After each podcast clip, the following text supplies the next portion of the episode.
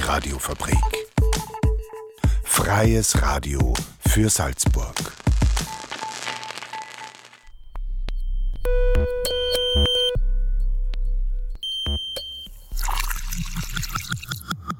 Unerhört. Der Infonahversorger auf der Radiofabrik. Jeden Dienstag und Donnerstag um 17.30 Uhr. Radiofabrik.at slash unerhört.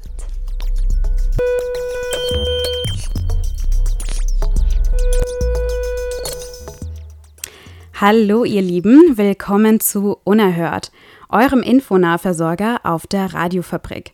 Mein Name ist Ina Zachers und ich werde euch heute im Studio, ich werde heute unterstützt im Studio von Renate Hausenblas. Und für euch haben wir wieder einmal eine spannende Sendung, in der folgende Themen auf euch warten. Ein Interview zum 100. Geburtstag von der Salzburger Pazifistin und Autorin Bertha Wagner, ein neuer Beitrag zu unserem Fahrradfrühling über das Mobility Lab des Fachbereichs Geoinformatik an der Uni Salzburg und zu guter Letzt gibt es auch noch zwei Veranstaltungstipps für die kommenden Tage. Am 7. April 2021 hätte die Salzburger Pazifistin und Autorin Bertha Wagner ihren 100. Geburtstag gefeiert. Sie wurde drei Jahre nach dem Ende des Ersten Weltkriegs in Salzburg-Liefering geboren. Das Thema Krieg und Frieden begleitete sie ein Leben lang. Unerhört-Redakteurin Monika Daudi erinnert sich gemeinsam mit dem Geschäftsführer des Friedensbüros Hans-Peter Grass an die Salzburger Friedensaktivistin. Schon bei der ersten Begegnung mit Bertha Wagner in den 80ern hat sie mir als Frau imponiert. Sie war damals schon Mitte 60, verfügte aber über eine Präsenz mit einem gewissen Schick, hielt sich bis zuletzt stets aufrecht und strahlte Selbstständigkeit und Eigenständigkeit aus. Nicht nur ihr Lebensentwurf, der im Gegensatz zu so mancher Biografie der Frau in ihrer Generation stand, sondern auch ihr politisches Engagement zeichneten sie als Person aus. Sie war damals Vorstandsmitglied der Suttner Gesellschaft und engagiert in Friedensthemen. Hans-Peter Grass, der Geschäftsführer des Friedensbüros Salzburg, lernte Bertha Wagner erst im stolzen Alter von 80 Jahren kennen. Im Gespräch erzählt er von den Begegnungen mit der Salzburger Pazifistin und Autorin. Ich habe sie oft besucht und sie haben mir sehr viel erzählt. Unter anderem auch von ihrer Familiengeschichte. Und weil du das von dem sagst als starke Frau, ich denke mir, das ist ja auch so repräsentativ einer Frauengeneration, die sich an Männern abgekämpft hat, würde ich jetzt sagen, äh, in den klassischen Männerbiografien. Sie beschreibt zum Beispiel den Großvater als, als einen, der doch durchaus ein nahe Verhältnis zum Nationalsozialismus gehabt hat und mit einer Großmutter gelebt hat, die ganz offen auch äh, gegen Nazis sich, sich geäußert hat. Also die starken Großmütter sind wirklich auch für so eine Generation ganz eine wichtige Geschichte gewesen. Nicht ihr Freund, aber ein Freund von ihr wollte desertieren, konnte aber nicht mehr, ist gefallen. Es hat sie sehr, sehr berührt, glaube ich. Und ihr Mann ist äh, in Kriegsgefangenschaft gekommen, hat zwar überlebt, aber so wie er zurückgekommen ist, war er nicht mehr dieser junge, agile Mann, äh, den sie kennengelernt hat. Und eigentlich ist die Beziehung an diesem Krieg auch zerbrochen. Und ich glaube, das ist eine klassische Biografie, die andere Leute sozusagen verhärtet und bei ihr eher in die Richtung geht, für den Frieden zu arbeiten. Das war ihr ganz, ganz, ganz wichtig. Da hat sie auch ganz viel geschrieben. Das war ihre Form, halt das einfach aufzuarbeiten. Bertha Wagner hat mit ihrer publizistischen Tätigkeit erst nach ihrer Pensionierung begonnen und im Eigenverlag eine Vielzahl von Büchern und Schriften herausgebracht. Sie hat vornehmlich kürzere Texte und Gedichte verfasst, aber vor allem sehr viel gesammelt und kommentiert. Sie hoffte, mit ihren Schriften einen Denkprozess in Gang zu setzen. Solange es Menschen wie dich und mich gibt, ist die Welt nicht verloren, denn nur denkende Menschen können sie retten vor der Unvernunft nicht Denkender, heißt es in einem ihrer Gedichte. Fast zehn Jahre lang hat sie auch eine Vierteljahresschrift, das Demokratische Diskussionsforum, herausgegeben. Wir hören nun einen kurzen Ausschnitt aus der Sendung Begegnungswege von Maria und Matthias Reichel vom 16. Jänner 2014 der im freien Radio Salzkammergut ausgestrahlt wurde und in dem Bertha Wagner in einem Interview von ihren Aktivitäten erzählt. Ja, du hast ja eben vorhin gesagt, dass du 30 Jahre gearbeitet hast dann in ja. der Suttner-Gesellschaft. War ja interessant, dass du uns da ein bisschen was erzählst, wie da deine Erfahrungen waren, also wie ihr gearbeitet habt und wie es euch gegangen ist damit. Ja, ich habe da das demokratische Diskussionsforum rausgegeben, dass ich das unter die Leute gebracht habe. Ich erinnere mich noch an, das ist wirklich eine wichtige ja, Dokumentation gewesen. Da also, habe ich viele Zuschriften gekriegt. Also da habe ich eins sogar mit der Suttner als Titelbild und da, das habe ich mit der Suttner als Schwerpunkt. Mhm. Und das, da, das Alter als Schwerpunkt. Aber wie wir schon am Titelblatt haben, haben die Menschen schon gesehen, was, was mich bewegt. Und es ist ihr auch gelungen, mit vielen Menschen in Austausch zu treten, wie Hans-Peter Krass schildert. Also sie war eigentlich, würde ich sagen, schon eine sehr radikale Pazifistin, nicht ganz umgänglich in vielen Fällen, also man hat ja auch widersprechen müssen, aber auch dürfen. Das heißt, sie war schon auch gewohnt, mit Menschen zu streiten, die anders waren.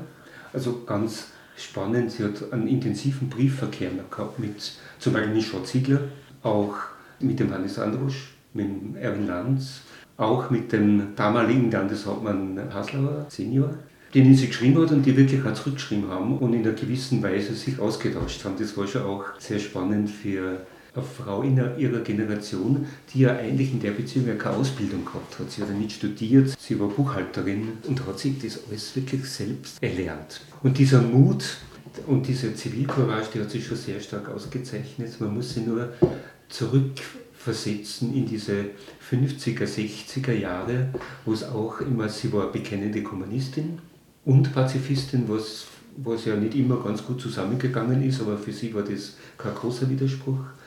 Aber in dieser Zeit, diesen, dieses ganz starken Antikommunismus, hat sie sich schon viel gefallen lassen müssen und das hat sie schon auch sehr ausgezeichnet. Aber es hat ja auch viel gebracht. Sie hat sich in die Friedensbewegung so richtig eingemischt. Sie hat in Salzburg eigentlich die, die Suttner-Gesellschaft gegründet und ganz, ganz lang eigentlich äh, geleitet oder geführt. Sie war im Friedensrat und sie, sie war zum Beispiel auch Ende der, der 50er Jahre delegiert von Salzburg aus für eine Friedenskonferenz in Wien und das sind so Sachen, die sie sehr geprägt haben, da ist sie hineingekommen. Was auch noch spannend war, ist, sie war eine Esperanto-Kennerin, sozusagen, hat immer in der Esperanto-Gesellschaft mitgemacht, hat auch geschrieben, also nicht wirklich viel geredet, aber geschrieben in Esperanto und hat da auch viel so internationale Arbeit gemacht. Also so dieses Bild von einer Sprache für alle, das war natürlich was, was sie natürlich auch fasziniert hat, weil das wollte sie eigentlich international sein, kommunizieren mit allen in einer gemeinsamen Sprache. Kommunikation, Austausch und politischer Diskurs waren Bertha Wagner auch noch in den letzten Lebensjahren wichtig. Aufgrund einer fortschreitenden Sehschwäche konnte sie allerdings kaum mehr schreiben und nur eingeschränkt lesen. Im Oktober 2017 ist sie 96-jährig verstorben. Das war ein Beitrag von Monika Daudi. Wer mehr von Bertha Wagner im Original hören möchte, findet das lebensgeschichtliche Interview, das der Zeithistoriker Johannes Hofinger 2014 mit ihr geführt hat, im Online-Archiv der österreichischen Mediathek unter www.mediathek.at. Einfach dort nach Bertha Wagner suchen. Maria und Matthias Reichel haben ihr in ihrer Sendereihe Begegnungswege einige Beiträge gewidmet nachzuhören in unserer Audiothek. Und Hans-Peter Grass hat die Friedensaktivistin im Sammelband Menschen aus Salzburg porträtiert, erschienen 2016 bei Jung und Jung. Und bei uns geht's gleich weiter mit unserem Unerhört Fahrradfrühling. Davor hören wir aber erst noch Restless Leg Syndrome mit Ja, nass.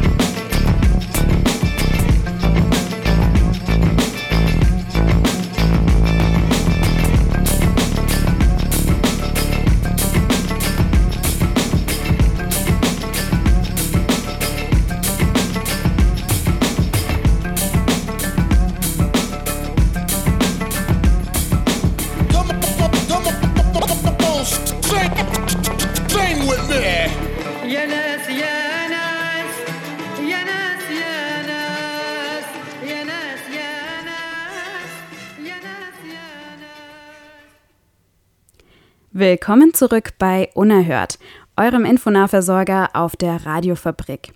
Wie versprochen kommen wir nun zu unserem Unerhört Fahrradfrühling. Denn Fahrradfahren ist Trend und hat eine zunehmend größere Rolle im Alltag von immer mehr Menschen. Das weiß man auch an der Universität Salzburg. Im Mobility Lab des Fachbereichs Geoinformatik dreht sich alles um die Erforschung von Mobilität. Hier werden Methoden der Geoinformatik eingesetzt, um Erkenntnisse und Wissen rund um den Straßenverkehr aufzubauen. Was die Forschung zur Mobilität in der Praxis beiträgt, hat Julia Wegmeier für den folgenden Beitrag recherchiert. Der Unerhört Fahrradfrühling. mit Fakten, Fantasien, Fachwissen Und Frechheiten. wöchentliche Zusatzinfos, zum Zweirad. Fahrradfahren ist gesund, macht Spaß und ist eine umweltfreundliche Möglichkeit, um von einem Ort zum anderen zu kommen. Das alles sind sehr gute Gründe, um das Fahrrad im Alltag, beispielsweise für den Weg in die Arbeit, zu nutzen. Dennoch fährt nicht jeder mit dem Rad, der könnte. Aber warum ist das so? Martin Leudel ist Forscher im Fachbereich Geoinformatik der Universität Salzburg. Er untersucht das Mobilitätsverhalten von Menschen und versucht Lösungen für ein attraktives Mobilitätskonzept aufzuweisen. Dafür eignet sich die Geoinformatik besonders gut. Warum die Geoinformatik in diesem Bereich geeignet ist, liegt in der Tatsache begründet, dass Mobilität an sich ein räumliches Phänomen ist. Personen, die mobil sind, bewegen sich von einem Ort zum anderen und diese Orte und alles, was dazwischen liegt, hat einen Raumbezug und kann deshalb der, auf der Erdoberfläche verortet werden und mit Mitteln der Geoinformatik eben erfasst, modelliert, simuliert, analysiert, visualisiert werden. Wir hier in Salzburg an der Universität forschen in diesem Bereich vor allem an dem Zusammenspiel zwischen der räumlichen Umgebung und dem Mobilitätsverhalten. Das heißt, uns interessiert, warum bewegen sich Personen, wie sie sich eben bewegen durch den Straßenraum, was steht da dahinter. Die Hintergründe für das Mobilitätsverhalten sind ausgesprochen vielseitig. Ob das Fahrrad genutzt wird oder nicht, liegt auch an sozialen Faktoren, an Gewohnheit und aber auch an der Gestaltung des öffentlichen Raums. Und hier kommt die Geoinformatik wieder ins Spiel. Ein Beispiel wäre, ähm, ich kann jedem sagen, er soll doch bitte mit dem Fahrrad fahren, das ist so umweltfreundlich, aber dann gibt es keine Radwege. Also da merken wir, die Gestaltung des Raums hat etwas zu tun mit dem tatsächlichen Verhalten, ob ich etwas ermögliche, erleichtere oder verunmögliche. Und dann wiederum reagieren Personen verschieden auf dieses Angebot. Ja? Und dieses eben Wechselspiel, das erforschen wir unter anderem mit Mitteln der Geoinformatik, wobei wir eigentlich in fast allen unseren Forschungsprojekten sehr, sehr interdisziplinär arbeiten. Wie die Erkenntnisse aus der Mobilitätsforschung dann in der Realität in die Verkehrsplanung einbezogen werden, das weiß Ursula Witzmann-Müller. Sie ist neben ihrer Tätigkeit im Mobility Lab der Uni Salzburg als selbstständige Mobilitätsberaterin tätig und versucht, den Erkenntnissen aus der Forschung in der Verkehrsplanung Gehör zu schaffen. Sie erklärt uns jetzt, wie Verkehrs- und Mobilitätsplanung in der Praxis funktioniert. Im besten Fall wird sowas in einem partizipativen Prozess durchgeführt, wo alle Beteiligten sich gemeinsam überlegen, wie sie die Mobilität in ihrer Gemeinde, in ihrer Stadt gestalten wollen. Deshalb alle dies betrifft, weil die Nutzerinnen und Nutzer fahren tagtäglich auf den Straßen, erleben, wo sind die Hürden, wo sind die Barrieren, aber auch, wo läuft schon besonders gut. Die Verwaltung setzt das Ganze um und die Politik entscheidet. Also da braucht es einfach alle an einem Tisch. Und um diese Prozesse, diese Bürgerbeteiligungsprozesse fundiert durch, durchführen zu können, braucht es Grundlagen, auf die man sich stützen, stützen kann gerade eine Verwaltungsebene braucht dann auch messbare Grundlagen, valide Grundlagen, wo sie sagen kann, diese Infrastrukturmaßnahmen haben Priorität, da wir dort tatsächlich einen sehr hohen Anteil an, an Radfahrern tagtäglich haben und dort beginnen wir eine Maßnahme umzusetzen. Das sind tatsächlich so diese, diese Schnittstellen, wo sich Erfahrungen im besten Fall mit Erhebungen decken und da dann in eine Richtung gegangen werden kann oder gefahren. Ob und inwiefern wissenschaftliche Erkenntnisse aus der Mobilitätsforschung in die Planung aufgenommen werden, ist rein abhängig von den politischen Entscheidungsträgern. Wie sieht es hier in Salzburg aus?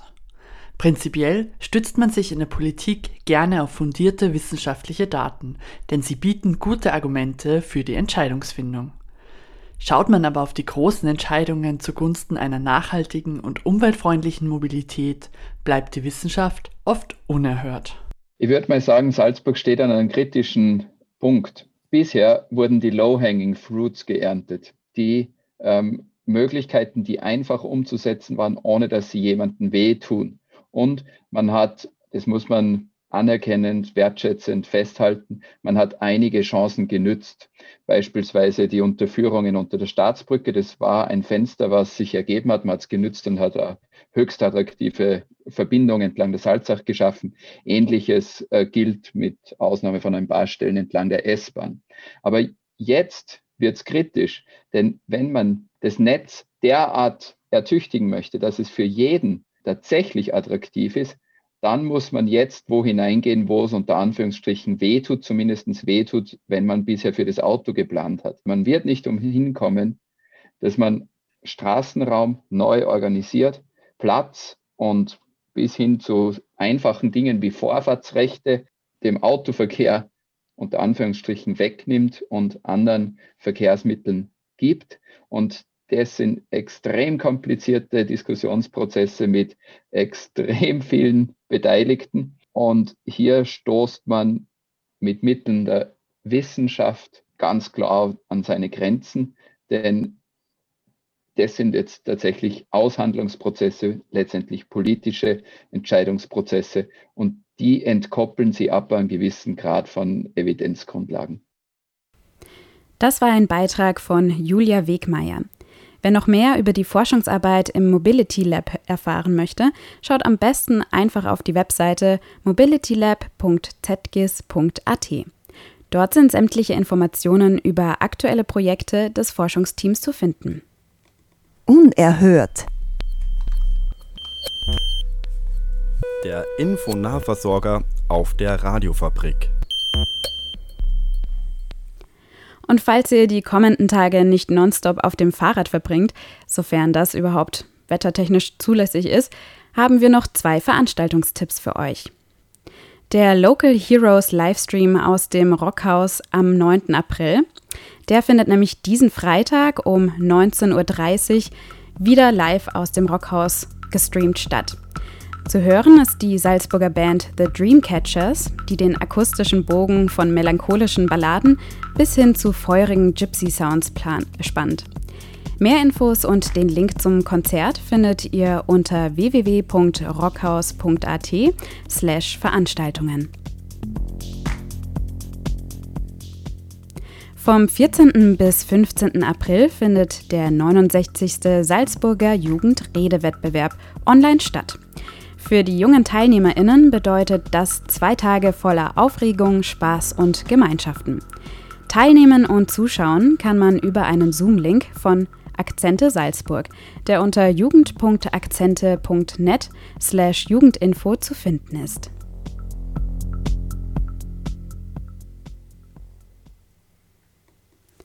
Übrigens gibt's auch alle unsere Sendungen und Beiträge von Unerhört online zum Nachhören auf der Radiofabrik beziehungsweise radiofabrik.at slash unerhört oder ebenfalls direkt in unserer Audiothek. Damit könnt ihr euch auf jeden Fall auch gut die Zeit vertreiben. Das war's mit Unerhört, dem Infonahversorger auf der Radiofabrik. Zu hören jeden Donnerstag um 17.30 Uhr und in der Wiederholung am Folgetag um 7.30 Uhr. Im Studio war für euch heute Ina Zachers. An den Reglern hat mich Renate Hausenblas unterstützt. Vielen Dank fürs Zuhören und wir verabschieden uns mit dem Song Cumbia sobre el Mar von Quantique und Flowering Inferno.